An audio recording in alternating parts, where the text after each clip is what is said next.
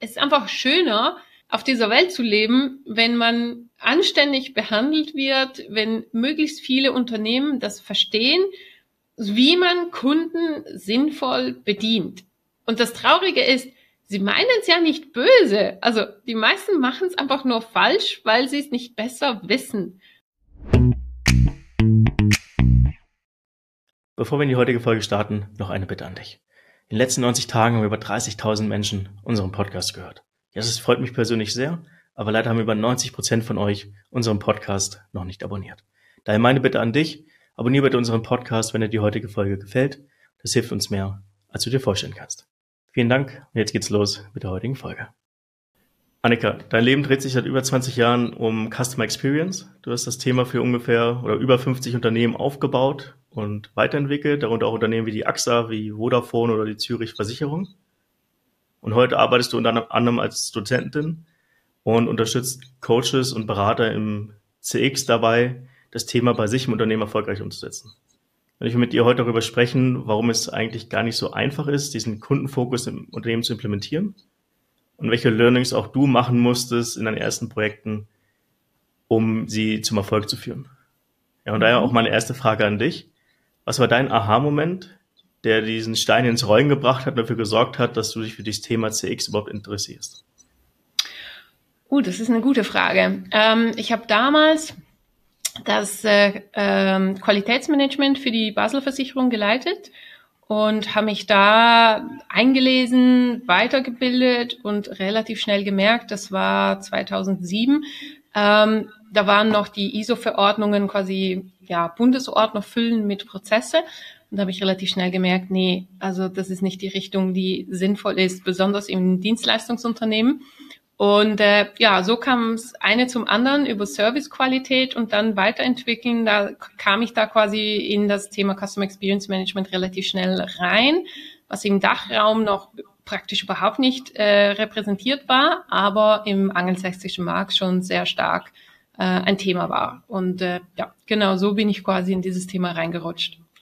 Und was war dann das erste Projekt, wo du dann dieses Thema für dich wirklich mal entfalten konntest? War es noch beim selben um, Unternehmen ähm. oder bist du dann noch wirklich gewechselt und hast nach einer Stelle gesucht, wo du dieses neue oder deine bisherigen Erfahrungen mit den, diesem neuen erweckten Interesse auch kombinieren konntest? Nee, nee, ich habe es dann äh, relativ schnell quasi am Anfang ein bisschen verkapselt quasi im Qualitätsmanagement schon angefangen umzusetzen. Mhm. Ähm, habe einen Monitor aufgebaut, der quasi aufgezeigt hat, wie ist auch die interne Serviceorientierung in der Organisation, ähm, so dass quasi die gesamten Leistungsketten kundenzentriert aufgestellt sind, ähm, dass quasi nicht nur dieses Glied vom Kunde zum zur Front quasi gemessen wird, was typischerweise ja so Net Promoter Score, Kundenloyalität, mhm. Kundenzufriedenheit gemessen wird, aber es ist ja nur dieses letzte Glied. Also habe ich das quasi abgeleitet in die gesamte Serviceorganisation als Messsystem. Und daraus sind dann auch mehrere Großprojekte ähm, gestartet. Unter anderem äh, ging es um die Qualität der Dokumente, die bis dahin ja, wie es halt so ist in einer Versicherung oder so große Finanzdienstleister sind das so Soft Factors, ne? Das sind mhm. keine mhm. harte Zahlen. Ähm, ROI hast du nicht gesehen, was da halt alles ähm, verlangt wird von, von Projekten. Und da konnten wir dann aufzeigen, welche Wichtigkeit diese, diese Dokumente haben, welchen Impact es hat, auch auf die Effizienz von, von der Frontorganisation. Und da konnte ich ein erstes wirklich großes sagen wir mehr klassisches CX-Projekt starten, ähm, wo wir komplett alle Dokumente überarbeitet haben. Also vom Papier über Layout, Design, ähm, Druckstraße, ähm, Leselogik, Vertragsbedingungen, komplett alles. Wirklich alles, ja. Das heißt, im ersten Schritt hast du der Organisation so ein bisschen den Spiegel vorgehalten und ja. messbar gemacht, was eigentlich falsch läuft. Und daraus hat sich dann eigentlich das wirkliche Projekt ergeben, nämlich die komplette Überarbeitung der Dokumente. Ja, ich bin ein bisschen zweigleisig gefahren. Ich habe mir gleichzeitig einen internen Partner geholt mhm. oder gesucht, der das Thema verstanden hatte. Und mit ihm habe ich kleinere Projekte gemacht in seiner, in seiner Organisation, ähm, war damals der Leiter der Schadenabteilung, was natürlich super ist, um sowas, so CX-Themen quasi ja. zu implementieren. Und da konnten wir beweisen, was bringt es überhaupt, solche Projekte zu machen und auf der anderen Seite eben den Spiegel vorheben und die zwei Sachen haben dazu geführt, dass dann irgendwann und ein CEO-Wechsel, dass dann dieses große Projekt auch wirklich äh, gestartet werden konnte. Ja. Hat das alles direkt funktioniert oder hast du auch ein paar Stolpersteine erst aus dem Weg räumen oh, nee. müssen? Schön wär's. Wer hat das schon?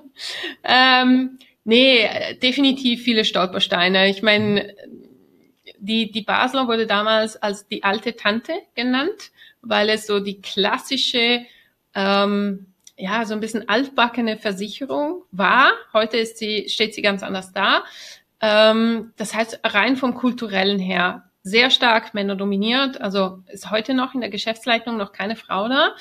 Ähm, ja, dieses ganz klassische äh, schwarzer, dunkelblauer Anzug, ähm, rote Krawatte, wie sich's gehört, mit den entsprechenden Problemen, die, die da mitkommen, ähm, in, in so einer, in so einer starren Struktur. Und wenn man dann versucht, eben so einen Spiegel vorzuheben, dann findet das bei weitem nicht alle cool. Das äh, muss man auch aushalten können. Mhm. Und halt, dann kommt man mit einem neuen Thema und ja, man wartet nicht auf dieses Thema. Also auch wenn man jemand fragt, ja, machen wir etwas zu Kundenzentrierung, da kommt immer die Antwort, ja, aber wir sind kundenzentriert. Niemand ist bewusst kundenunzentriert. Ähm, das ist ein schlechtes Verkaufsargument. Ähm, da kommen zu wollen und sagen, hey, du bist nicht kundenzentriert. Das ist ein bisschen doof, ja, weil das ist Meinung.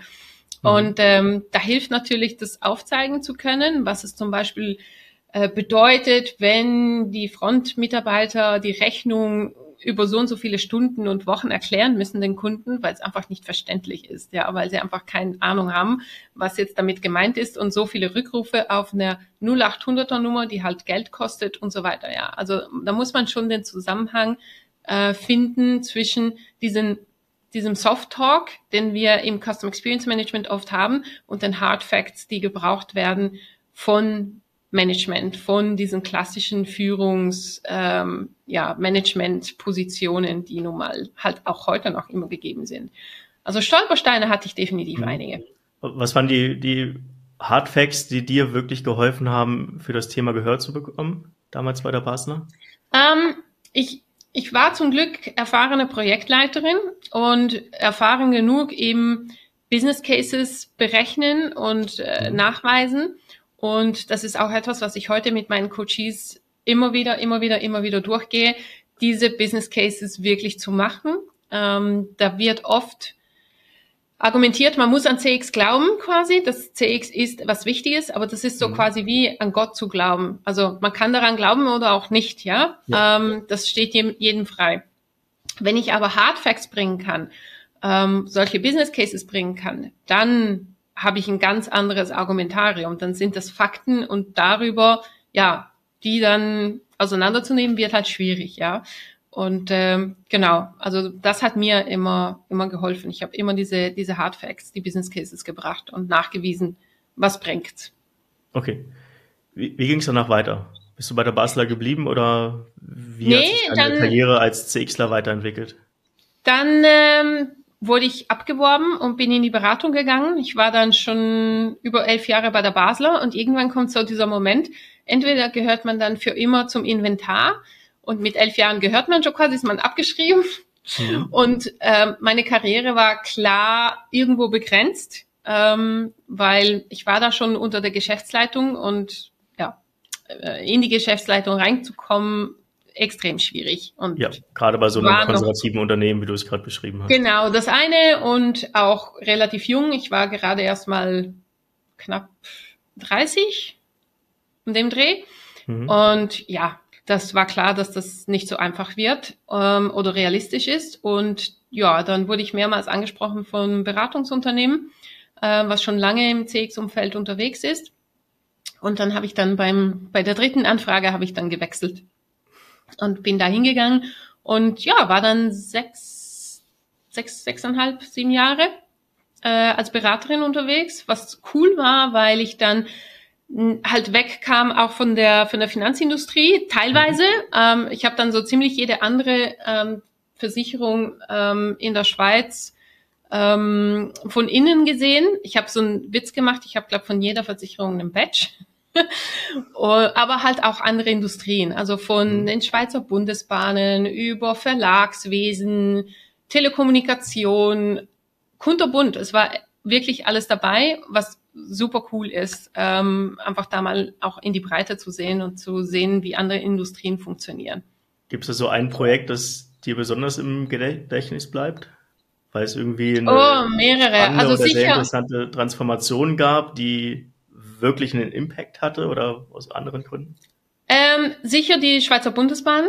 Ähm, meine, da reden wir von 33.000 Mitarbeitende mhm. und ähm, da haben wir mehrere Projekte gemacht und ja, ähm, Führungskräfte quasi aus, ausgebildet äh, Richtung Kundenzentrierung klingt blöd, ne? Also ausbilden in Kundenzentrierung, sondern einfach Mittel und Methoden, um einfach auch besser zu reflektieren, was erleben die Kunden über, überhaupt ähm, und dann ähm, ja so Frameworks zur Verfügung stellen, damit sie mit ihren Mitarbeitern dann ähm, über diese Themen reflektieren können und halt auch selber Sachen ähm, und Maßnahmen implementieren können. Und da sieht man schon eine Veränderung. Ich meine, das ist auch jetzt schon bald zehn Jahre her, wo das Projekt war. Mhm. Ähm, aber mein, die sind früher wirklich rumgelaufen mit mit solche ähm, Kataloge mit Informationen für die Zugbegleiter zum Beispiel, was sie wann zu sagen haben.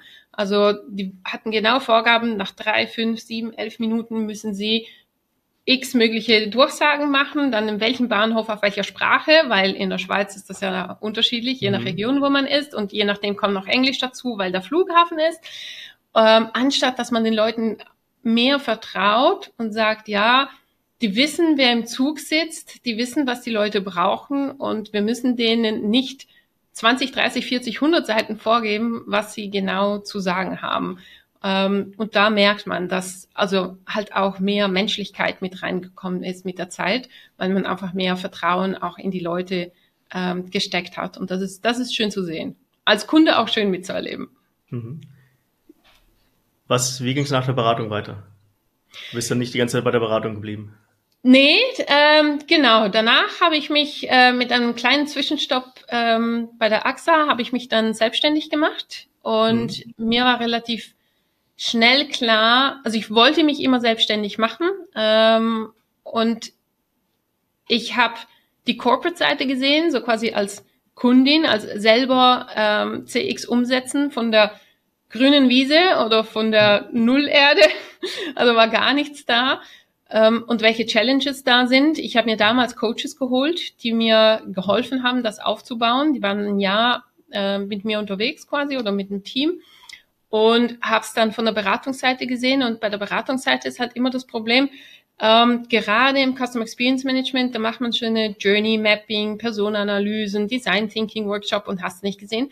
Aber es hört dann da typischerweise auf im Projekt. Also es geht nicht in die Implementierung rein. Und dann wird vieles nicht umgesetzt, weil den Mitarbeitenden in der Organisation das Wissen fehlt, ähm, um diese Projekte wirklich umzusetzen. Und weil ich gerade von der anderen Seite gekommen bin, ist das irgendwann sehr frustrierend auch. Mhm. Und da habe ich mir überlegt, ja, was kann man tun, um diese Implementierungsrate zu erhöhen, dass das besser funktioniert und was ist nachhaltiger? Und für mich die Antwort ist, ins Coaching zu gehen. Das heißt, heute coache ich ähm, typischerweise CX-Teams, CX-Manager oder einfach kundenzentrierte Manager, die mit ihren Teams, Callcenter oder zum Beispiel in der Schadenabteilung, mhm. gerne kundenzentrierter sein wollen.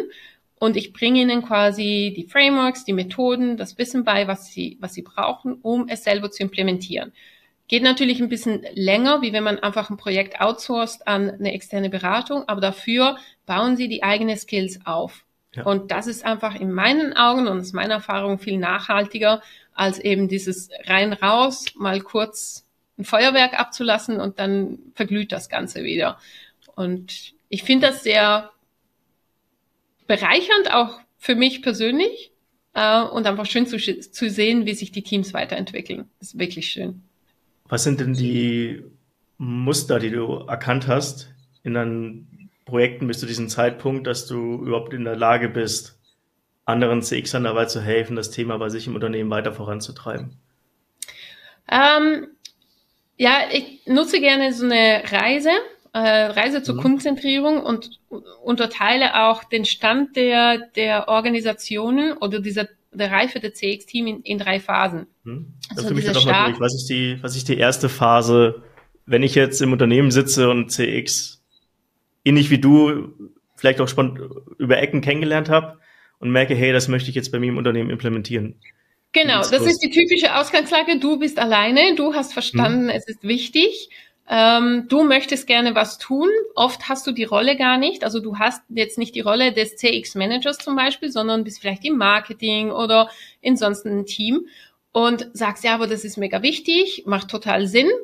Und dann sind das ähm, Einzelmasken typischerweise, die loslaufen, erste Projekte machen wollen ähm, oder versuchen, andere zu evangelisieren, zu überzeugen, das ist wichtig. Und es fühlt sich so an, wie so ein Stein den Berg hochrollen, weil man halt, ja, wie Don Quixote gegen Windmühlen, ja. Die ganze mhm. Organisation funktioniert noch so, wie sie halt ist. Und selber findet man, ja, aber Moment, hupsa, äh, Moment, hier müssen wir und hier müssen wir und hier müssen wir. Und äh, die anderen denken so, was redest du da? Was, was, mhm. was hat das mit uns zu tun? Ja, wir sind ja kundenzentriert und wir machen alles richtig und äh, genau. Das ist so die typische Ausgangslage. Und das so die Fragestellung, kriegt man genügend Visibilität hin?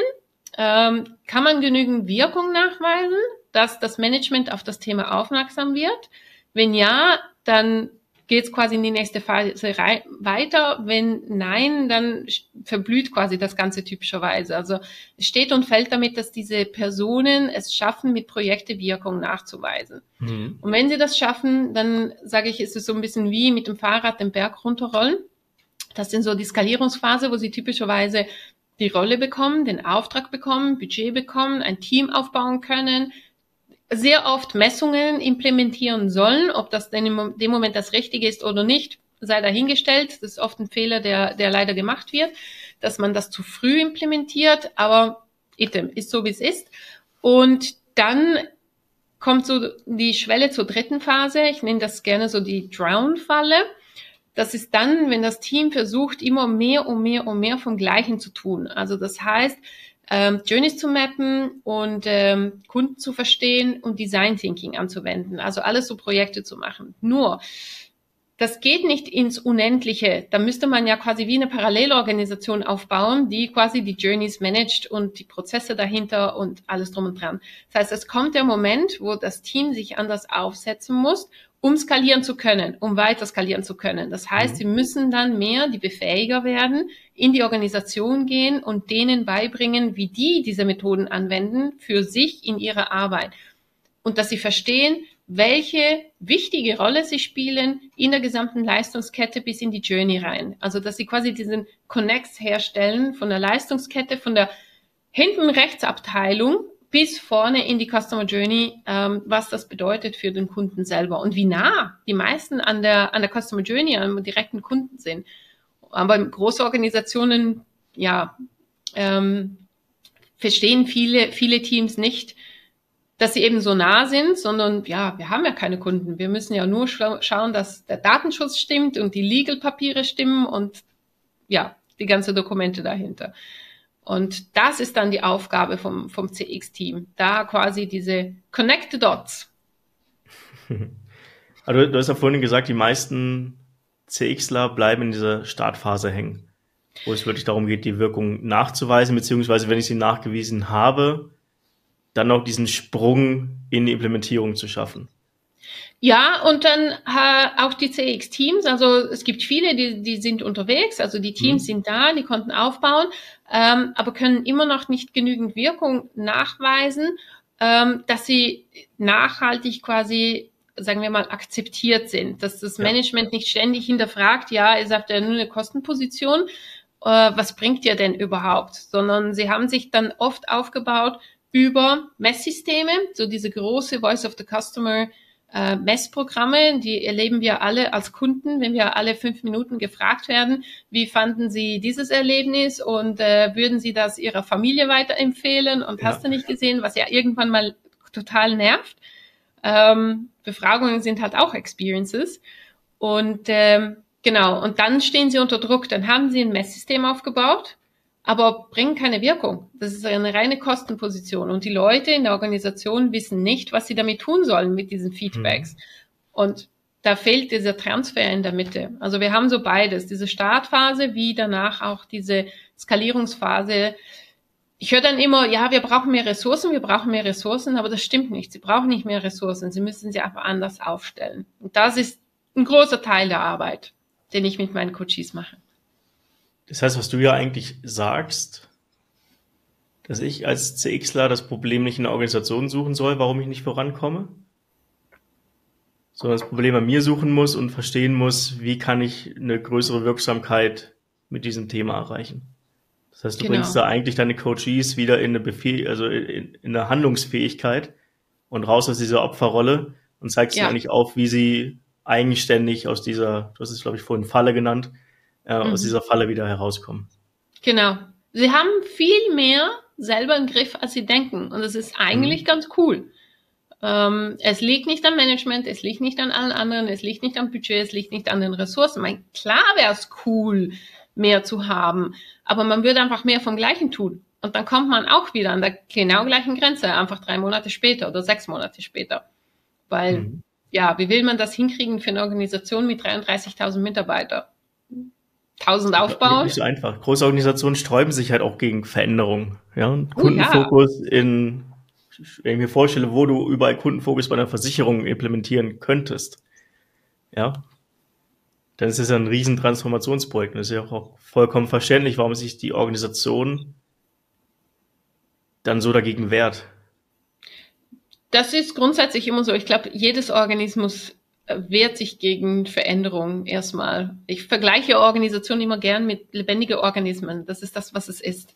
Mhm. Und die dann in eine Veränderung rein zu bewegen, mir persönlich macht das unglaublich viel Spaß. Ich finde es total cool. Und gerade mit dem Thema CX ist es cool, weil es ein Thema ist, was Spaß macht. Also ich muss nicht wie bei M&A, also Merger Acquisition, so, so quasi ähm, drohen mit Angst und Burning Plattform und hast du nicht gesehen. Wir gehen unter, wenn, oder wir gehen bankrott, wenn. Ist es nicht. Das ist CX nicht. CX ist ja, ja immer, wenn in CX investiert wird, dann meistens aus einer Position der Stärke heraus. Es ist Geld da, um darin zu investieren und noch stärker zu werden. Und äh, diese Veränderung macht total viel Spaß. Ich meine, wir machen zum Teil Lego Serious Play und ähm, Design Thinking Workshops und solche Sachen, da haben keine Leute keine Angst, da muss man nicht mit Angst daherkommen. Von daher ist es mhm. ein schöner Prozess. Dann lass uns nochmal zurück zu deiner jetzigen Selbstständigkeit springen. Du hilfst ja jetzt anderen Sixern dabei, von deiner Erfahrung zu lernen und diese beschriebenen Stolpersteine und Herausforderungen zu lösen. Funktioniert das gut? Ja. Also, äh, Funktioniert also, gut. Was sind kannst jetzt gerne auch ein bisschen prahlen, aber was sind so Erfolge, die man erzielt, wenn man verstanden hat, wie man diese, wie man das Spiel spielt im Unternehmen? Ja, weg von der Missioniersarbeit, die man vielleicht am Anfang getan hat, hin zu einem sehr strategischen Vorgehen, wenn es darum geht, CX im Unternehmen zu implementieren. Was passiert also, da? Im Idealfall, ähm, im besten Fall, also jeder hat seine eigene persönliche Ziele, aber mhm. ähm, ich habe Coaches, die sind äh, zu CXO, C EO, COO geworden, also in die, in die Geschäftsleitung rein befördert worden. Einfach weil auch halt das färbt ab auf die ganze Denke, ja, von, von der Person. Und wenn diese, also, wenn man das identifiziert mit dieser Person, mit, die bringen diese Frameworks, diese Art zu denken, dieses Vorgehen, ähm, diese Strategien mit, mhm. ähm, dann sieht man einfach den krassen Mehrwert, der gebracht wird von diesen Personen, die und diesen Teams, die, die sie führen. Ähm, und genau, also das sind so die Best Cases, ist, äh, ist dann wirklich eine Beförderung. Was ich denn so das, du bist eben schon ein bisschen während der Journey darauf eingegangen, aber was sind so denn die, die Kernprobleme, mit denen jemand zu dir kommt? Was ist denn so die, was ist die häufigste Frage, die dir Sexler stellen? Vielleicht gut auf Wie überzeuge ich das Management von? Ist, glaube ich, die Standardfrage. Mhm. Ähm, wie, wie bekomme ich es hin, dass sie verstehen, wie wichtig CX ist? Ähm, oder wie bekomme ich mehr Visibilität? Ja. Das heißt, du bist ja eigentlich Verkaufstrainer für CXler, wenn es darum geht, intern die Strategie besser ähm, zu platzieren oder besser zu verkaufen. Ähm, ich weiß nicht, ob verkaufen das richtige Wort ist. Das Problem ist ja meistens, dass sie einfach selber nicht genügend tun, um Wirkung, Visibilität zu erzielen. Mhm. Ähm, und einfach bei vielen Teams habe ich so das Gefühl, es ist dieses throwing Spaghetti at the wall and see what sticks. Ja. Also ich habe jetzt gerade ein Team im, ähm, im Coaching, ähm, auch Dienstleistungsbetrieb und es ist echt so, so viele Maßnahmen, dass wir jetzt Monate damit verbracht haben, zuerst mal diese Spaghettis mal einzusammeln und zu schauen, wie viele Spaghetti haben wir überhaupt, was bleibt quasi an der Wand kleben und was nicht. Und mhm. vieles kommt einfach wieder runter, ja, oder Wechsel wird nicht mehr bearbeitet von jemandem, was halt alles so in einer Großorganisation mit sich kommt oder mittelgroße Organisation. Und dann das Ganze, mein Vorgehen ist eigentlich immer das gleiche, Ausgangslage anschauen, verstehen. Hier ging es relativ lange. Und dann Strategie, Workshop anschauen, okay, ich arbeite immer mit vier Pfeiler und anhand von den vier Pfeiler schauen wir an, welche Rollen haben wir, welche Personen übernehmen welche Rollen, also klare Differenzierung und welche Maßnahmen müssen wir in den verschiedenen Pfeilern machen und das dann in eine genaue Planung reinkriegen, so dass sie fokussiert strategisch vorgehen und so sicherstellen, dass sie Wirkung erzielen. Also, dass wir wirklich diese Spaghetti rausnehmen, die wirklich Wirkung und Visibilität erzielen können.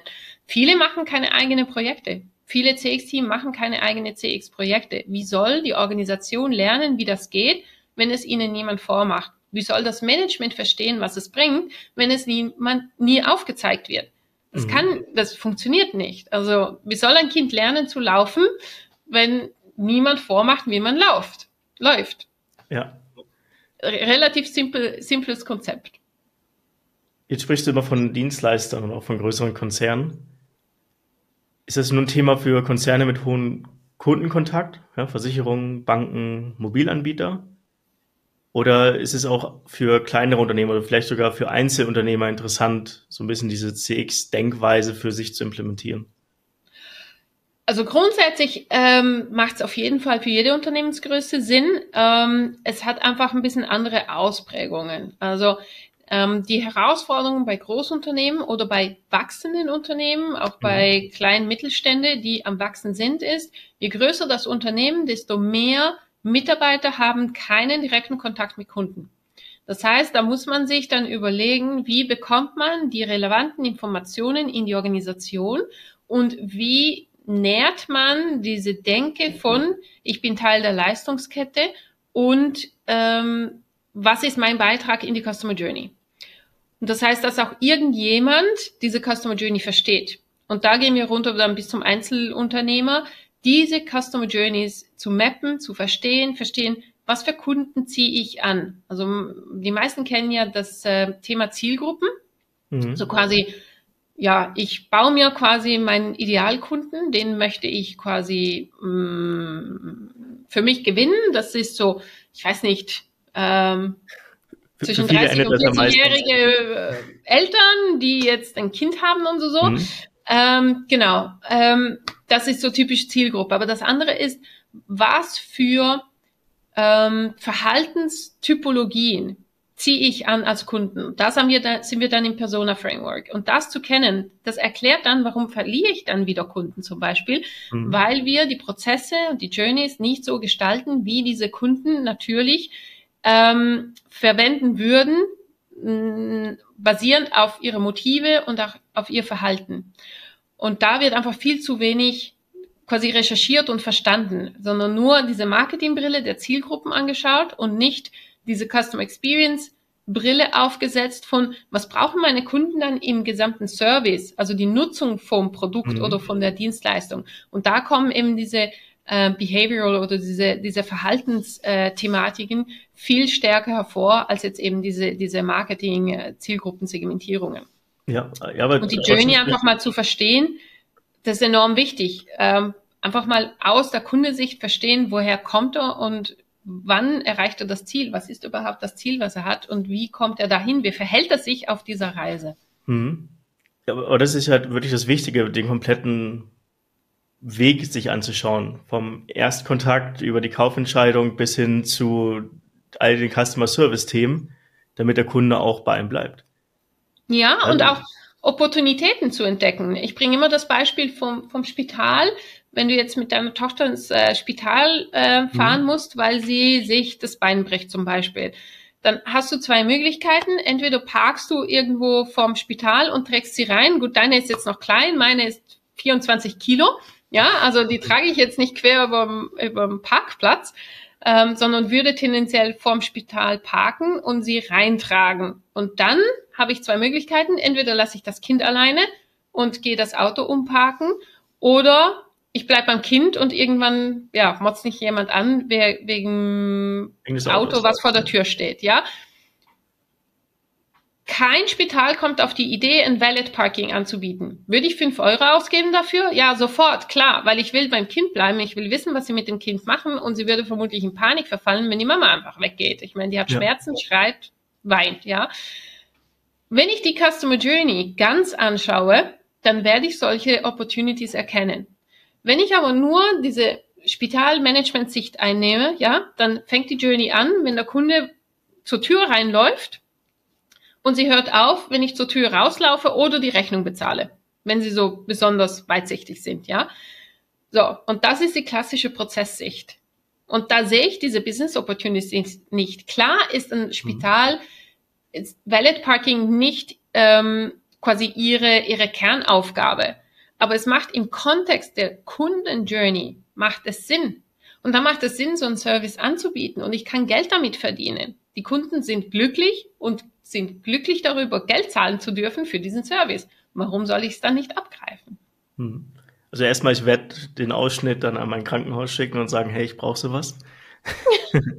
Als einen Gedanke. Aber warum fällt es dem klassischen Management, das du in Deutschland oder im deutschsprachigen Raum findest, so schwer, solche Dinge zu sehen. Wenn wir jetzt so drüber reden, ist es eigentlich enorm offensichtlich, was man alles verbessern kann. Warum sieht das das Management meistens nicht? Sind die zu weit weg oder haben die einfach den falschen Fokus? Woran liegt's? Beides. Also du hast genau die zwei Punkte, also einen ähm, Nagel auf den Kopf getroffen. Mhm. Einerseits sind sie zu weit weg. Ähm, sie haben keinerlei Kontakte in den, in den Journeys rein mehr. Darum ist das eins der ersten Maßnahmen, die ich gerne mache mit, äh, mit Top-Management oder grundsätzlich auch Teams, die weit hinten in den Leistungsketten sind, sind einfach mal als Kunde durch, also als Kunde der eigenen Firma auf Kundenreise zu gehen. Braucht ein bisschen Vorbereitung, muss gut gemanagt sein, dass das nicht äh, quasi zu Probleme führt. Ja. Aber es ist eins der besten Mittel, um quasi Kundenzentrierung in, wieder in die Denke reinzubringen, diesen Perspektivenwechsel zu machen. Das wirkt Wunder. Braucht zwei Stunden und dann merken sie so, hoppala, ja, wir haben hier ein paar Probleme. Also das Beispiel, ich habe es mal mit einem Leiter vom Callcenter gemacht, der wirklich immer behauptet hat, äh, Telefon wird nicht aufgehängt, die Ziele, die sie haben, sind die richtige. Das heißt, ein Telefongespräch darf nicht mehr wie sechs Minuten dauern, mhm. bis er selber in so einem Perspektivenwechsel drin war und ihm wurde das Telefon dreimal aufgehängt. Und da war so, okay, wir haben ein Problem. Und das Ziel wurde dann gewechselt auf Average, von Average Handling Time, also wie lange darf, darf mhm. es dauern, auf. Das Problem ist beim ersten Mal gelöst. Das ist ein sinnvolles Ziel. Und dann das Zweite, das mit dem Fokus, das ist definitiv so, ähm, dass halt das Top-Management, gerade die Geschäftsleitung, natürlich ähm, sehr stark getrieben ist von den Zielen, die sie haben, von den Investor Days, die sie haben, von den kurzfristigen Investitionen und hast du nicht gesehen, die natürlich, ähm, wenn man börsenkotiert ist, ähm, so hat. Ähm, je nachdem, was man kommuniziert. Damit beschäftigen sie sich den ganzen Tag mit diesen Zahlen, mit diesen Spreadsheets, mit ähm, dann ist es logisch, dass man in dieser Denke drin ist. Und mhm. dann braucht es halt eben Möglichkeiten, um da mal auszubrechen und aufzuzeigen, da gibt's noch eine andere Welt, die mindestens so wichtig ist. Investor ist absolut wichtig, keine Frage. Ähm, dann muss man gut, das will gut gemanagt sein mit den Kosten und allem drum und dran. Aber die Ertragsseite mit den Kunden ist mindestens so wichtig, weil ich kann mich auch zu Tode sparen und nur noch einen Kunden haben, ist mein Cost Ratio immer noch zu hoch. Also ja. wenn ich dann eine schlechte Experience habe. Aber das heißt, ich kann, glaube ich, als Impuls mal so rausziehen, dass ich als Führungskraft, eigentlich egal auf welchem Level, mich regelmäßig mal rausziehen sollte und mich quasi in die Kundenrolle versetzen muss meines Teams. Das kann auch intern Kunde sein. Ich kann auch sein, dass ich als Abteilung für eine andere Abteilung arbeite und dann einfach mal als Führungskraft mal einen Tag lang bei der anderen Abteilung mitlaufe und einfach mal beobachte, wie läuft denn hier diese Interaktion ab aus der anderen Perspektive, um dann dadurch zu verstehen, was kann ich denn bei mir besser machen. Ja, also Weil gerade Kunde muss ja nicht mal der Kunde sein, der, der, der zahlt. Das kann ja auch der, sag ich mal, der, der. Kommunikationspartner oder der Kooperationspartner sein, der von dir halt auch Informationen oder Produkte oder ein Gut bekommt, mit dem man umgehen, umgehen muss. Mhm, genau. Also ich sage immer, die, die Services, die wir bringen ähm, aus einer Organisation raus zum Kunden, das ist so wie eine leere Kartonschachtel, die von den einzelnen Teams immer mehr, immer befüllt wird, ja, und mhm. weitergereicht wird in der Organisation. Das sind dann diese Leistungsketten. Und Marketing und Vertrieb machen dann noch eine Schlaufe drumherum und überreichen das dann, oder das Callcenter überreichen das quasi dann den Kunden. Mhm. Und wenn man interner ähm, Partner ist, quasi sich überlegen, wer sind meine interne Kunden? Was brauchen die von mir? Einmal im Quartal mit denen mal reden gehen und sagen, habt ihr das, was ihr braucht, um, um eure internen Kunden optimal bedienen zu können? Einfach mal diese, diese Fragestellung, die verändert so viel. Mhm. Setzt auch voraus eigentlich, dass ich am Ende den Freiraum habe, diese, dieses Experiment auch mal zu machen. Aber wenn, wenn ich so zurückdenke, an meinen Angestellten-Dasein oder auch, ne, was man alles mitbekommt, sich mal die Zeit zu nehmen, so eine Reflexion zuzulassen. Ja. Ist, glaube ich, gar nicht so einfach. Ja, wir, wir aus unserem Standpunkt des Selbstständigen ist es ist halt sehr einfach zu sagen, nimm doch einfach mal einen Tag Zeit und reflektier mal und schau mal, was, was sich verändern könnte oder sollte. Aber im Ja, aber es kann ja nur tun, Kaffee sein. Einfach mal Kaffee trinken gehen ähm, aus dem, mit jemand aus einem anderen Team und einfach mal fragen, du, die Dokumente, das System. Ja, aber worauf das, ich hinaus will, man ist halt oft in, dieser, in diesem busy, im busy Work gefangen. Man mhm. hat da mhm. seine Dinge zu tun und schiebt das halt als optionale Möglichkeit immer gerne weiter nach hinten, weil wenn ich das jetzt mhm. mache, dann stelle ich mir ja vielleicht selber ein Bein, weil ich dann wieder neue Projekte habe, die ich umsetzen muss. Da habe ich ja jetzt schon keine Zeit, das bisherige zu machen. Und, und so Weißt du, was ich meine? Ja. Ich glaube, es ist am Ende auch so ein bisschen ein organisatorisches Problem, dass Unternehmen von sich aus gar nicht die Möglichkeit schaffen, diese Reflexionssituation zu schaffen oder einfach Reflexionspunkte im Unternehmen zu haben, wo ich das überhaupt mal herausfinden kann. Weil halt die, die das machen müssten, immer auf Anschlag arbeiten und immer mit den Scheuklappen eigentlich durchs Unternehmen laufen müssen, um ihre Themen überhaupt ab, abzuarbeiten. Ja, aber die Frage ist, woher kommen die Themen und wer priorisiert sie? Und ja das ist so eine mögliche Inputquelle, um zu sagen, ja, was ist eine sinnvolle Priorisierung? Was machen wir zuerst und was machen wir danach? Ich meine, die Fragestellung der Priorisierung stellt sich wohl immer. Da muss ja. jedes Team durch und die beste Priorisierung ist die, die die beste Leistung gegenüber dem Kunden erbringt, die die Leistungsketten ölt und schmiert, dass das möglich optimal, optimal läuft. Und das sich hast du mit jetzt den eigenen Themen Jahren verstanden, aber ich glaube mit den eigenen Themen beschäftigen ist schön, aber also kann schön sein, kann aber genauso frustrierend sein. Mhm. Was hast du denn? Ich meine, du bist ja jetzt schon lange in dem Thema drin. Was weißt du heute, was du gerne schon in den ersten fünf Jahren deiner CX-Karriere gewusst hättest? Oder welche Erfahrung hättest du gern früher gemacht?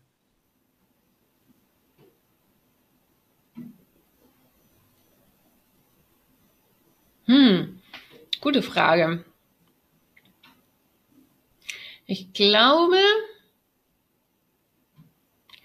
was ich gerne vorher gewusst hätte, ist die Wichtigkeit, dass ich selber diese Projekte umsetzen muss. Ähm, ich habe auch lange zuerst versucht zu evangelisieren, zu mhm. erklären, mhm. wie wichtig das ist und angefangen, dieses Messsystem aufzubauen aber so wirklich ins Rollen kam es dann mit, de, mit den eigenen Projekten. Und das war, ja, das hat eineinhalb, zwei Jahre gedauert, bis, äh, ja, bis ich das wirklich verstanden gemacht habe und so und ja, dann entsprechend halt auch die Wirkung dann kam oder auch das große Budget, um dann so ein Programm, CX-Programm aufzubauen. Das ist ja diese, diesen Traum, den viele CXler haben, so quasi Millionenbudget, um so ein CX-Programm zu machen, so richtig groß mhm. zu fahren. Ähm, was cool ist, ja, ähm, aber auf keinem soliden Fundament wird das, wird auch das schwierig. Also das wird man vermutlich auch tendenziell, ich will nicht sagen in den Sand setzen, aber ja, es wird ja eine Herausforderung haben, so wie ein Hochhaus zu bauen ohne Fundament. Wenn man nicht die eigenen Projekte gemacht hat und Wirkung erzielt hat, dann hat man die Glaubwürdigkeit nicht und dann kommt man mit so einem siebenstelligen Programm daher, ähm, wird schwierig. Das wird auf jeden da Fall. Da wird man hinterfragt werden. Was ist denn als CX-Coach und Berater dein unternehmerisches Ziel? Warum hm. hast du dich selbstständig gemacht und welchen Impact willst du mit dem aktuellen Tun noch erzielen? Ich habe diesen Satz seit, oh mein Gott, seit ich meinen ersten iPad habe. Das ist immer noch auf meinem ersten iPad hinten drauf graviert. Bring a mhm. little more joy to people. Ich mag diesen Satz, der bewegt mich in meinem Leben oder der begleitet mich in meinem Leben. Ähm, und witzigerweise ist auch ein Zufall, heißt meine Tochter auch Allegra, was ähm, die Fröhliche, also the Joyful heißt. Mhm. Ähm, war gar nicht so geplant, habe ich erst später dann gemerkt, dass irgendwie diese, diese Freude, diese Joy begleitet mich immer. Und das treibt mich relativ stark, also halt innerlich stark voran. Ich, es ist einfach schöner, auf dieser Welt zu leben, wenn man anständig behandelt wird, wenn möglichst viele Unternehmen das verstehen, was es wie man Kunden sinnvoll bedient. Und das Traurige ist, sie meinen es ja nicht böse. Also die meisten mhm. machen es einfach nur falsch, weil sie es nicht besser wissen. Und das macht mich richtig traurig. Das ist echt frustrierend, weil es ist nicht Rocket Science oder so, sondern man muss einfach eben diese Perspektivenwechsel machen, die richtige Methoden haben, das Interesse haben, wirklich mal die Kundenreisen anzuschauen und sich daran zu orientieren aber es ist danach so cool, solche Prozesse umzusetzen. Ähm, ja, ich, du siehst ja, ich mag das einfach. Ja, ich glaub, das äh, Unternehmen daran auszurichten und ich möchte, dass möglichst viele in der Lage sind, das zu tun. Und äh, darum mache ich es so, wie ich es mache. Darum habe ich auch die CX Hero School aufgebaut, dass möglichst viele Zugang bekommen zu diesem Wissen und es selber implementieren können. Ist wirklich nicht Rocket Science und man kann sich das aneignen, egal welchen Background das man hat. Genau. Wo kann ich denn mehr über dich und deine Arbeit herausfinden? Also auf meiner Webseite www, also cx-heroes.com. Ähm, da ist eigentlich alles vorhanden. Da ist auch äh, Link zur Schule oder sonst cxheroes.com slash school. Und da kommt man dann in der CX Hero School. Ähm, da findet man auch Kurse und Empfehlungen für die verschiedenen Phasen ähm, von dieser Journey, die ich vorher beschrieben habe, auf dieser Reise zur Kundenzentrierung. Es sind relativ viele Themen. Also wir gehen ja von quasi Kunde verstehen, Interviews machen, Design Thinking, solche Workshops bis hin zu Transformation von Organisationen. Das kann relativ überfordernd sein, wenn man so am Anfang steht von der Reise. Das weiß ich noch selber, wie das war vor 15, 20 Jahren. Ähm, das ist hilfreich, wenn, wenn einem sagt, ja, schau mal, du bist in der Phase, das sind so die Themen, die für dich im Moment relevant sind und den Rest kannst du im Moment einfach mal wegpacken. Also du musst noch mhm. nicht in großen Change Management Programme denken. Es reicht quasi, wenn du mal ja, mit Kunden reden, wie reden, wie mache ich Design Thinking. Und das sind Sachen, die halt auch für Einzelunternehmen spannend sind. Wie komme ich denn auf diese Ideen? Wie kann ich mit Kunden Interviews führen? Ähm, wie kann ich eben verstehen, wie meine Kunden sich verhalten, ähm, ganz intrinsisch und wie kann ich dann Ideen entwickeln, um sie besser zu bedienen. Das heißt, es gibt für mich als CXler oder Führungskraft, die sich mehr mit dem Thema beschäftigen möchte, eigentlich keinen Grund, mal nicht vorbeizuschauen. Das liegt Würde mich freuen. einem ziemlich einfachen Einstieg in die Welt äh, von CX, um da einfach mal zu lernen, wie, wie man diesen Kundenfokus für sich auch implementieren kann. Mhm. Genau. Und sonst auch gerne schreiben. Über LinkedIn wahrscheinlich. Ja, genau. LinkedIn, E-Mail. Packe ich auch mit in die Show Notes. Sehr gut. Sehr gut. Super. Annika, vielen, vielen Dank für deine Zeit, für deine Insights. ich mag die Art und Weise, wie du über CX nachdenkst. Weil, wie du heute selbst oft genug beschrieben hast, es gibt halt eine Fraktion, die das eher wie eine Religion lebt. Mhm. Du musst dran glauben, dann wird es auch funktionieren. Du hast für dich halt relativ früh verstanden, man muss CX auch messbar machen, man muss die Wirkung nachweisen und damit halt in einer Wirtschaft, die sehr zahlengetrieben ist, sich Gehör verschaffen, um diesen, diese Transformation, diesen Switch auch wirklich hinzubekommen. Ja, und das unterscheidet dich, glaube ich, von vielen anderen CX-Lern da draußen. Und deswegen freue ich mich immer, wie wir, wie wir über das Thema reden können, weil ich im Marketing natürlich auch noch was davon lernen kann. Ja. Also, von schön. daher vielen, vielen Dank für deine Zeit. Danke auch.